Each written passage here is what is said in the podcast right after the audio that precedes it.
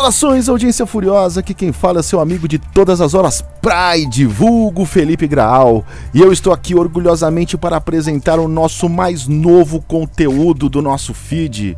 E essa grande novidade são as Crônicas da Fúria. Já faz algum tempo que a gente vem pedindo para vocês um pouco de paciência para que nós pudéssemos trazer novos projetos para dentro do nosso feed. E as Crônicas da Fúria é esse projeto que a gente tem guardado as sete chaves. É o nosso primeiro passo para trazer um conteúdo diferenciado a pedido de vocês, nossos queridos ouvintes. Em resumo, esse projeto audacioso e extremamente trabalhoso visa trazer para vocês audiocontos, aventuras dramatizadas e toda e qualquer história que possa ser contada baseada nos nossos cenários preferidos, com toda a pompa e recursos sonoros que a tecnologia pode proporcionar. Bom, mas eu não quero aqui distrair vocês do objetivo principal, que é aproveitar essa história maravilhosa. Vale a pena ressaltar que esse episódio pode ter conteúdo e linguagens fortes. No mais, aconselhamos vocês que usem fones de ouvido e se acomodem em um lugar silencioso e confortável para desfrutar melhor dessa experiência. Beleza? Então, aperta o play, Kreuzebeck!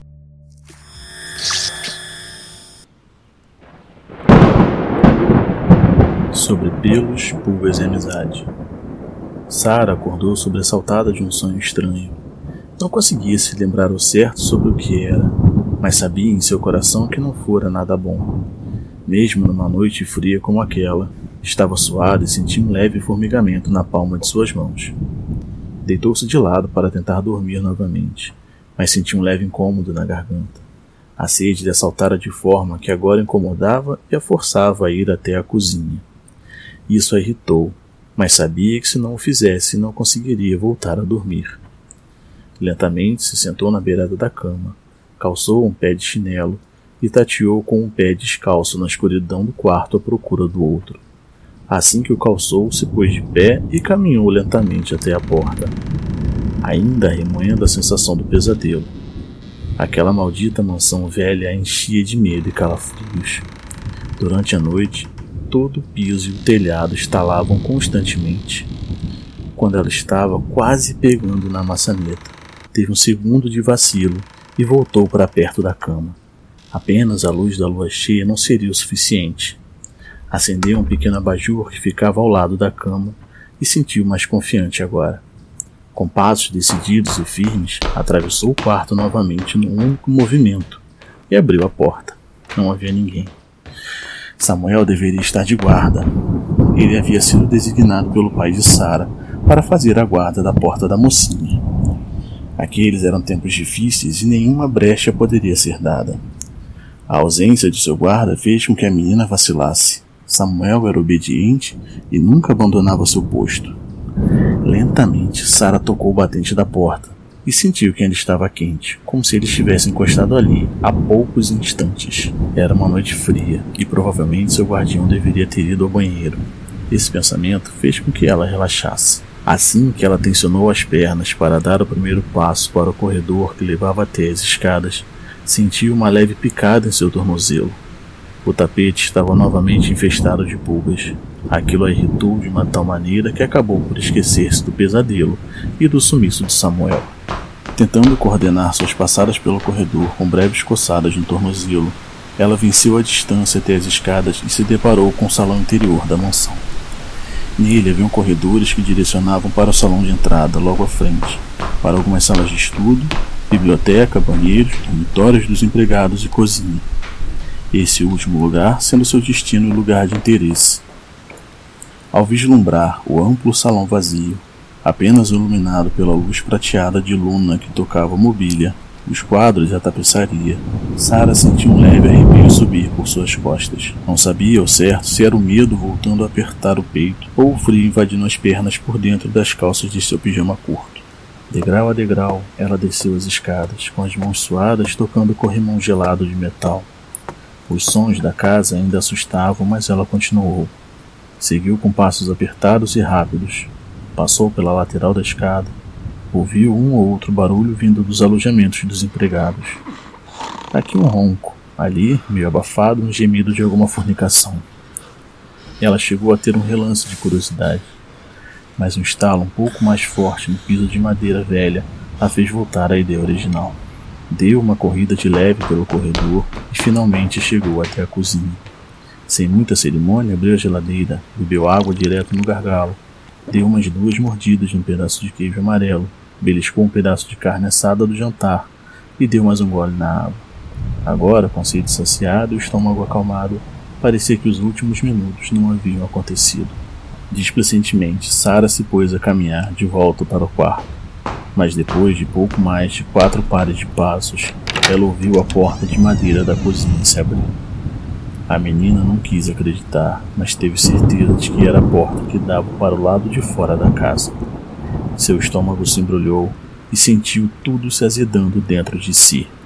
A comida quis voltar para fora e a bexiga quase se soltou. Suas pernas bombearam e ali sentiu como se o sangue abandonasse o rosto e os braços.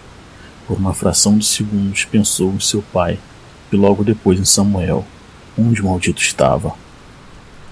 A menina conseguiu ouvir a respiração do invasor. Era cultural e arrastada, pesada como ferro. Quando entrava, era forçada para dentro como se estivesse a farejar o ar, quando saía, parecia um leve rosnar de uma besta. Ela ainda percebeu quando o invasor se pôs a andar. Era uma coisa grande, pois a batida de seus pés no assoalho, por mais que parecessem ser cuidadosos, se faziam presentes. E pior, parecia que possuía garras. Seu caminhar com as quatro patas era como de um cachorro quando suas unhas batem no chão de madeira, só que muito mais assustador. Assim que a menina percebeu parte da natureza do invasor, arrumou forças de algum lugar e se forçou a correr. De início tropeçou nas pernas, mas logo depois estava a trote firme. E para sua infelicidade, o invasor percebeu sua manobra e também começou a correr. Assim que ela chegou ao salão principal, o invasor alcançou. Ela ouviu um rosnar. E logo depois, com um leve movimento de braço, ele a derrubou no chão e pousou sobre ela. Os olhos verdes da besta fitavam os de Sara, como se saboreassem seu medo. Ela estava tão embalada com aquilo que em sua cabeça tinha certeza que estava gritando a plenos pulmões, mas na verdade apenas soltava um leve guinchado pela boca escancarada. Ele lambeu o pescoço dela. Sua saliva era muito quente, parecia ser ácida, fazendo com que a menina sentisse uma certa ardência onde ela havia tocado. O animal não falava, apenas rosnava mostrava os dentes em sua boca descomunal e escancarada. Arranhava o piso de madeira, arrancando grandes lascas como forma de ameaça. Mas não parecia que iria matá-lo ou comê-lo, pelo menos não naquele momento. Não ali. No movimento ágil, ele se colocou de pé e com apenas uma mão agarrou Sara pela cintura, a colocou sobre o ombro e se voltou para o corredor da cozinha. A essa altura, ela já havia esvaziado a bexiga diante de tanto terror. Em um momento estava deitado em sua cama, com seu travesseiro de penas, e agora estava sobre um colchão de pelos negros, duros, sujos, molhados e fedidos, sendo levada para onde nem queria imaginar.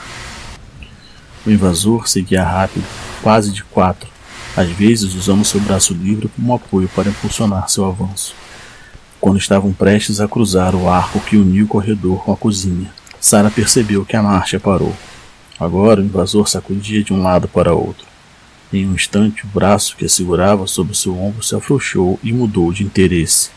Ela aproveitou para escorregar pelas costas do monstro e chegar ao chão, mas não sem antes experimentar a péssima sensação de passar pela cauda peluda do invasor. Agora, no chão, ela viu o invasor, um ser asqueroso de pelos longos, ombros largos e braços fortes, com a cabeça quase chegando até o teto, lutar com alguma coisa à sua frente. Ele estremecia freneticamente. Alguma coisa na sua frente o havia pego. O golpeava e parecia que o segurava de forma firme, pois ele tentava se curvar, mas não conseguia. Aos poucos, um cheiro de ferro tomou conta do ar. A menina não percebeu que uma enorme poça de sangue negro se formava aos pés do seu sequestrador. Aos poucos, conforme a poça ia aumentando, ela percebeu que o corpo do invasor ia perdendo as forças. Seus movimentos estavam cada vez mais fracos e sem vontade, até que ele ficou completamente inerte. Por um momento ela sentiu um alívio tão grande que se permitiu começar a chorar. Mas logo voltou a ficar apreensivo. Se o monstro daquele fora abatido de forma tão eficiente, o que aguardava dentro da cozinha? Desta vez ela não conseguiu nem se mover. Viu o corpo de seu sequestrador regredir. Aos poucos, os pelos diminuíram, os membros encurtaram, a cabeça voltou a ser como de um homem e a cauda deixou de existir. No final, havia apenas um homem magricelo e de cabelos negros, preso pelo pescoço, dentro da boca de um animal tão grotesco como ele fora. O ser que segurava o homem dentro de suas mandíbulas era um pouco mais baixo, mas muito mais forte peitoral largo como uma fila de barris, braços que pareciam toras, seu pelo era curto e branco como a neve. Seu fuso também era curto, mas em compensação sua mandíbula era larga como a dos cães Bull Terrier. Sara estava cega de medo, e a visão do homem morto despencando de dentro daquela boca cheia de dentes e sangue a fez desmaiar. Quando acordou, estava deitado em sua cama. Sentiu novamente uma maldita pulga picando seu pé. Ela percebeu que seu pai dormia numa cadeira no canto do quarto. Um grande monstro de pelo branco dormia ao lado de sua cama, quase colado a ela. Nesse momento, Sara percebeu que era Samuel. Ela deu um leve sorriso aliviada. Suas poucas feridas estavam tratadas, sua pele limpa e sua roupa trocada. Ainda deitada na cama, ela viu que Samuel acordou. Ele girou a enorme cabeça de lobo-homem para ela, a olhou com seus olhos amarelos, como se perguntasse como ela se sentia. Sara simplesmente sorriu, deixou que sua mão deslizasse para fora da cama e recaísse sobre o pelo de seu guardião. Ele, sentindo o toque e o afago de sua protegida, apoiou a cabeça sobre as patas e cerrou os olhos. Sara fechou os olhos também e se lembrou de tudo o que aconteceu. Por um segundo voltou a se alarmar, mas o toque do pelo de Samuel em suas mãos aliado ao movimento de sua respiração tranquila, fez com que ela novamente adormecesse e não temesse mais nada naquela noite.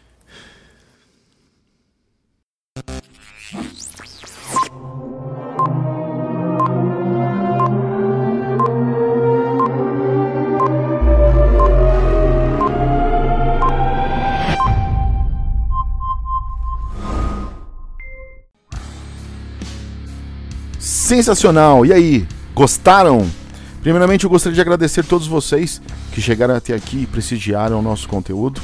E gostaria de dizer também que esse primeiro capítulo não seria possível sem a ajuda dos meus amigos Rafael Trindade, autor do texto, e ninguém melhor do que ele para declamá-lo para toda a audiência furiosa.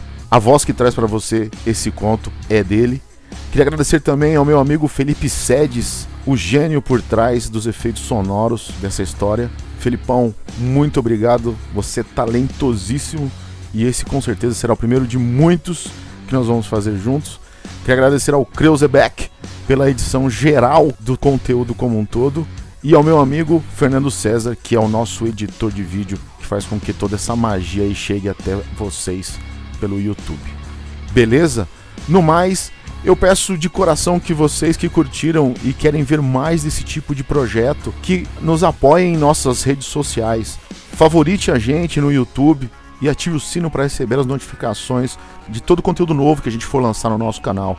Dê também um like na nossa página no Facebook, ReijaCrossBR. E também nos ajude a atingir os mil membros no nosso Instagram, para que a gente possa colocar os links para que você possa vir direto do Instagram para o nosso conteúdo de áudio e vídeo. Belezinha? Nosso Twitter, assim como todas as nossas redes sociais, também é crossbr. Você pode entrar em contato direto conosco no e-mail regiacrossbr.gmail.com, onde você pode mandar um conteúdo como esse ou qualquer outro que você queira publicar referente a RPG Mundo das Trevas no nosso site, o Regia CrossBR. Digitando no Google, você encontra todas essas nossas mídias sociais. Então, nós nos encontramos no próximo capítulo. Yes.